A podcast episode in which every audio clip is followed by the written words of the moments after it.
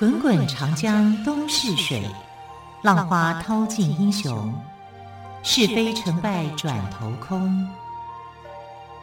古今多少事，都付笑谈中。陪你说历史，汪培制作主持。欢迎朋友们收听今天的《陪你说历史》节目，我是汪培。好，在昨天的节目当中，我们谈到了哦，呃，唐军在李光弼的激励下。全军上下奋勇杀敌，打得叛军纷纷溃退。还在进攻南城的史思明得知北路大败，不敢再战，率军退过黄河，逃回洛阳。所以说这一战李光弼是胜利了，而且我们发现李光弼打仗非常的有战略。所以今天节目的一开始。我们先来总结一下安史之乱的后半场。西元七五七年的正月的一天晚上，安禄山的儿子安庆绪杀死了父亲，夺得皇位。然而，登上皇帝宝座的安庆绪根本无心管理朝政之事，只知享乐，这给唐军反攻的机会。在一年多的时间里，唐军收复了沦陷的长安和洛阳，接着就是安史之乱的另外一个阶段，主角是安禄山的部将史思明。奸诈的史思明先投降于朝廷，再反叛以助安庆绪解邺城之围，而后又设计杀死了安庆绪，自称大燕皇帝。并在半年以后再度攻占洛阳。不过，就在同一时间，史军内讧，史思明被儿子史朝义所杀，唐军再次收复洛阳。史朝义最终也走投无路，上吊自杀了。至此，长达大约八年的安史之乱终于平息。接着，我们再来谈谈唐朝的藩镇割据。西元七六二年，唐肃宗死后，他的儿子李煜即位，煜就是奇遇的煜哦，是唐代宗。吐蕃趁唐朝西部边境空虚之机前来攻打，一路直逼长安。为了抵抗吐蕃兵力，唐太宗情急之下，请来当年被父皇撤职的郭子仪。郭子仪果然不负众望，再立战功，被重新封为副元帅。一年后，吐蕃兵又逼近滨州，这一次郭子仪派了他的儿子郭熙带兵前往协助防守。没想到郭熙竟然仗着父亲的威望而骄傲起来。他根本无心管理军队，因此士兵的纪律异常松懈。有的士兵甚至还与滨州当地的地痞流氓勾结，整天为非作歹。郭斌却全当作不知道，这让滨州节度使白孝德非常的为难。他是郭子仪的老部下，怎么敢去管郭家的人呢？荆州刺史段秀实听了这件事，主动要求拜见白孝德。白孝德对段秀实的才能早有所闻，自然很乐意接见他。我看您这儿这么乱，作为邻居的我心里有些不安，所以特地来向您要个一官半职，想帮您管理好地方治安。不知道您同意吗？段秀实直接的讲明来意。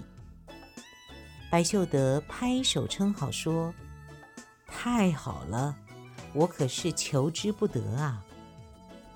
一天，郭熙的士兵在街上的酒馆喝酒闹事，不仅不给钱，还把店家的酒桶全都给砸坏了。段秀实得知后，立刻派人将闹事者抓起来，就地正法。老百姓看后个个叫好。不过，郭熙军营的士兵们听到这个消息后，就立刻穿戴好盔甲，嚷着要和白孝德的部队决战。白孝德害怕了，但段秀实却不在乎，还自告奋勇前往郭熙的军营。白孝德准备派给他几十个士兵，但是被他拒绝了。他卸下佩刀，只选了一个拉马用的老兵就出发了。来到杀气腾腾的郭熙军营，段秀实依然一副泰然自若的样子。见到了郭熙，他做了个揖，说道：“郭令公立下那么大的战功，受到那么多人的敬仰，现在却纵容士兵的不法行为，您不怕把郭家的功名全给败坏了吗？”郭熙听后如梦初醒，立刻传令全军士兵卸下盔甲，严令禁止闹事。从此，郭家军又恢复了严明的纪律，滨州的地方秩序也趋于安定。好，接着我们再来聊聊一个出奇制胜的战术。在西元八一四年。淮西节度使吴绍阳病逝，他的儿子吴元济继位。吴元济不止与朝廷为敌，还到处烧杀抢夺，使得治安败坏，百姓没有办法好好生活。于是唐宪宗李纯决定要发兵征讨他，结果花了整整三年的时间。唐军还是失败了。朝中越来越多的官员认为不能再打仗了，唯独大臣裴度坚持应该继续征讨吴元济。西元八一七年，唐宪宗派令大将李肃担任唐州等三州节度使，要他放下吴元济的老巢蔡州。也就是现在的河南汝南。李肃一到唐州，就向当地的官员宣布：“我是来安顿地方秩序的。”唐州的军队接连打了几次败仗，士气低落。李肃一家家亲自登门慰问，使得将士们都很感动。后来，李肃在一次小型战役中，俘获了吴元济的手下猛将丁世良，士兵们都说应该要把他杀了。不过李肃没有杀他，还给他官做。丁世良很感动，就主动献计献策，帮助李肃打下了淮西的据点文成栅。文成就是文成公主的文成，栅呢就是栅栏的栅。好文成栅。同年十月的一个晚上，夜幕低垂，北风刮得厉害，鹅毛般的大雪越下越密。李肃率领精兵九千人，从文成栅出发，直奔蔡州。此时，吴元济的精兵正在外地防守边境。留守蔡州的只是一些老弱残兵，唐军都爬上城墙了，他们却没有发现。天已经蒙蒙亮，雪也停了，吴元济还在呼呼大睡。殊不知，唐军早已占领了他的外院。不好了，官军来了！有士兵来报。吴元济懒洋洋地躺在床上，笑道：“一定又是那些犯人在闹事了。等天全亮，看我怎么收拾他们。”就在这个时候，另外一个士兵也冲进来报告说：“报告，我们被包围了。”“不会吧？是外地驻军来要寒衣吧？”吴元济这才起了床。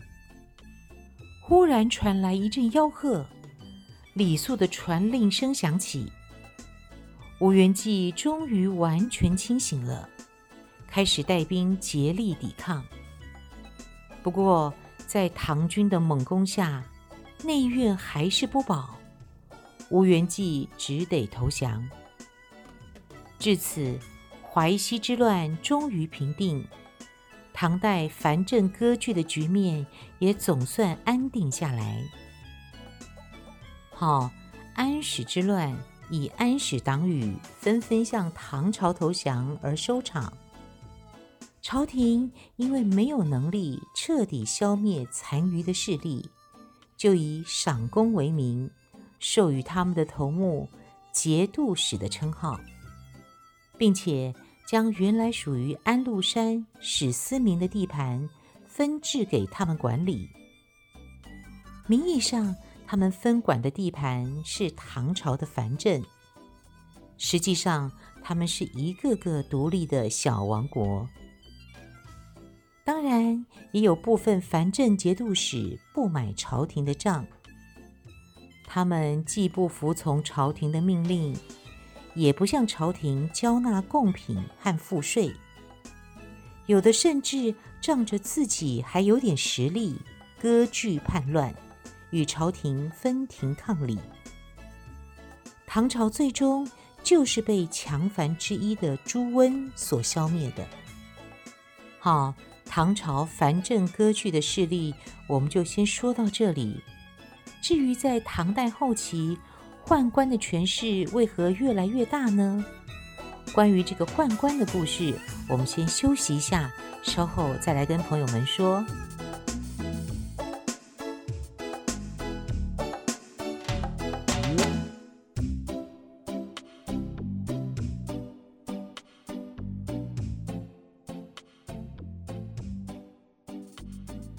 陪你说历史节目，我是汪培。好，刚刚我们有提到。这个部分，我们要来聊聊唐代后期宦官的权势为何越来越大。好，在唐代后期，宦官的权势越来越大，贪得无厌的宦官总是想尽办法欺压百姓。他们在长安设有五方，五就是一二三四五的五，方呢就是一个土在的四方的方。也就是专门用来替皇帝养雕、养骨。骨这个字呢，是一个骨头的骨，左边是一个骨头的骨，右边呢就是鸟类的鸟。还有养药，药不是吃药的药哦，是呃摇摇摆摆的摇，把提手旁去掉。右边呢也是一个鸟字，有人说它是雀鹰。那么另外还有养鹰。养狗的场所，你看是不是五个动物？养貂类、蛊、药、鹰、狗，刚好是五方。好，这五方的场所，在五方里当差的太监被叫做五方小儿，他们都是吃饱没事干的家伙，有空只知道去勒索当地的百姓。五方小儿。最常去的地方就是街上的酒馆。其实他们是酒馆主人最怕见到的人，因为只要他们出现，主人就得乖乖送上好菜好酒，而且还不能收钱。谁敢向他们讨酒钱，那就只有挨骂挨打的份了。有一次。一群五方小儿来到了街头的一家酒馆，吃饱喝足后，他们把店主叫到桌前，指着桌上的一个袋子说：“今天大爷没带钱，就先把这袋蛇压在这儿了。这可是宫里用来捉鸟的蛇，你得小心伺候着，万一有个什么差错，你的脑袋……”别想再保住！店主在一旁吓得一直发抖地说：“大大大大爷，我看您还是呃呃把蛇给带走吧，呃酒钱酒钱就免了。”五方小儿的胡作非为实在令人痛恨，可是，在宦官专权的时代，谁都拿他们没办法。西元八二七年，唐文宗李昂继位，想到祖父宪宗、兄长敬宗都是被宦官所杀，自己现在又在宦官的操纵之下过日子，文宗心里实在气恼，于是下定决心要除掉宦官。当时担任右神策军护军中尉的宦官王守成，是参与杀害宪宗李纯的主谋。他因为拥立穆宗李恒、文宗李昂有功，而横行朝廷，甚为嚣张。西元八三零年，文宗任命宋申锡为宰相，要他谋划诛除宦官之计。但因为事机败露，宋申锡反被诬陷谋反，计划失败。不过，文宗并没有因此动摇诛除宦官的决心。西元八三四年，医术高明的郑注，正是郑成功的郑哦，注就是注意的注，郑注和善讲周易的李训，得到王守成的引荐。来到文宗身边，先后成了文宗的亲信。文宗以郑注为太仆卿，兼任御史大夫。李训任兵部侍郎，侍讲学士。第二年，李训升任宰相，郑注则被授予凤翔节度使，以京师外援的身份。开始逐步打击宦官。李训、郑注二人利用宦官内部的派系斗争进行分化瓦解，然后再分而治之。他们先后诛杀了大宦官韦元素、杨澄和陈弘志等人，又设计杀了宦官头目王守成。不过，更难对付的宦官势力还在后头，那就是王守成的手下仇士良。西元八三五年十一月二十一日，紫宸殿早朝开始，文武百官分班就列。左金吾卫大将军韩约上殿启奏道：“启禀皇上，左金吾卫衙署院里的石榴树上。”昨天晚上降了甘露，天降甘露，在当时被视为是好兆头。李训当即带头称贺道：“夜降甘露，这可是天赐吉兆，皇上应该亲自去观赏一下。”于是文宗起驾来到了含元殿，文宗命令李训先去查看。这一切其实都是李训安排好的。一会儿，李训回报：“臣怀疑那可能不是真的甘露，实在不敢妄下定论，请皇上派人再验。”文宗派了仇士良前去查看。这个仇士良可不是一般人物，他一进大门。只听到一声微弱的金属撞击声，就感觉不妙，马上夺门奔回含元殿，控制住了唐文宗。满朝臣僚一时惊散。仇士良挟持文宗退入内殿之后，立刻派遣五百名神策军从紫宸殿杀出，大大小小的官员。被砍死的有六七百人。接着，他又命人关闭城门，大行搜捕，大肆屠杀，杀死金吾卫士，立足近千人。李训见预谋败露，只好化妆逃出，结果走投无路，还是被杀了。正要带兵进京的郑注，也在半路被宦官杀死。就这样，文宗与李训、郑注谋划的诛除宦官计策彻底失败。这就是中国历史上最惨烈的宫廷流血事件——甘露之变。甘露之变后，由于官吏大批遭到杀害，朝臣空员极多，没有人管事，宦官就更加专横，皇帝更加受辱。文宗不久之后就含恨而死。这个仇士良实在是有够机警又够狠。好，继续我们再来谈谈持续四十年的牛李党争。宦官阵营内部由于政见不明，也矛盾重重，他们拉帮结派，明争暗斗。其中最有名的就是牛李党争。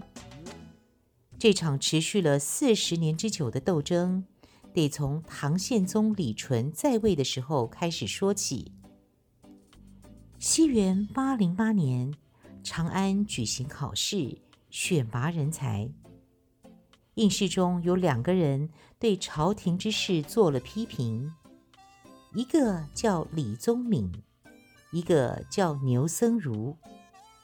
考官选中了这两个人，把他们推荐给宪宗。不料，宰相李吉甫得知这个消息后很不高兴。他出身士族，本来就瞧不起科举出身的人，现在竟然又有两个出身低微的人胆敢批评朝政，自然让他更加不能接受。于是他在宪宗面前诬陷他们与考官串通。宪宗听了李吉甫的话，不止没有提拔李宗闵和刘僧孺，还让几个考官降了职。唐穆宗李恒即位时，李宗闵已经在朝廷做官。后来，他又因为一桩徇私舞弊案的牵连而被贬去外地。由于这件事是翰林学士李德裕经手的。而李德裕又正好是李吉甫的儿子，所以李宗闵始终认为这是李德裕存心要排挤他。从此，李宗闵、牛僧孺一派就和李德裕一派斗上了。到了唐文宗时期，李宗闵做了宰相，他向文宗推荐牛僧孺。并且把他拔擢为宰相，于是两人合力将李德裕调出京城，让他做西川节度使。在一个偶然的机会，李德裕收复了重镇维州，这本该是李德裕的一个大功绩。可是牛僧孺却说：“这怎么能算攻击呢？”失去维州事小，与吐蕃伤了和气才是大事啊！就因为牛僧孺的一句话，文宗叫李德裕把维州还回去。这事儿可把李德裕给气坏了。后来有人告诉文宗说，退还维州这件事是牛僧孺排挤李德裕的手段。文宗听后很懊悔，就开始疏远牛僧孺了。其实文宗本人也不知道谁是谁非，每次提到这件事，也只能无奈地叹息说：“哎呀，这比平定河北藩镇还要难呢。”武宗时，李德裕当上了宰相，牛僧孺、李宗闵的日子自然不好过。很快，他们就被贬去南方。西元八四六年的三月，武宗病逝，宣宗即位，牛僧孺、李宗闵再度官拜宰相，李德裕则被贬到崖州，崖是悬崖的崖哦。至此，持续四十年之久的牛李党争以牛党大胜而告终。不过，唐王朝也开始走入死胡同了。好，有些朋友会问：为什么有些皇帝会这么信任宦官呢？宦官又叫太监，不男不女，是直接服务于皇室的奴才。由于皇子们从小和太监走得很近，日子久了，也就对太监产生一种亲近感和信任感。而太监们则是深知皇室成员的性情以及好恶，对朝中事务更是了若指掌。唐代宦官势力的膨胀是从玄宗后期开始的。由于唐玄宗特别倚重宦官，那时的宦官人数甚至增加到三千人。其中最著名也最受唐玄宗宠幸的内侍叫高力士，太子称他为二兄，二就是一二三四的二，兄是兄弟的兄，可见得他对他的重视。高力士可以对一些小事有完全的决定权。安史之乱后，唐肃宗李亨任用宦官统帅禁军，唐代宗李煜更让宦官掌管机密，呈诏宣旨。这使得宦官的权势越来越大，最终连皇帝也不得不受他们的操纵。好，很快的，今天的节目时间又到了，非常感谢朋友们的收听。更多精彩的历史故事，我们就明天再来听喽。陪你说历史节目，我是汪培，明天再会，拜拜。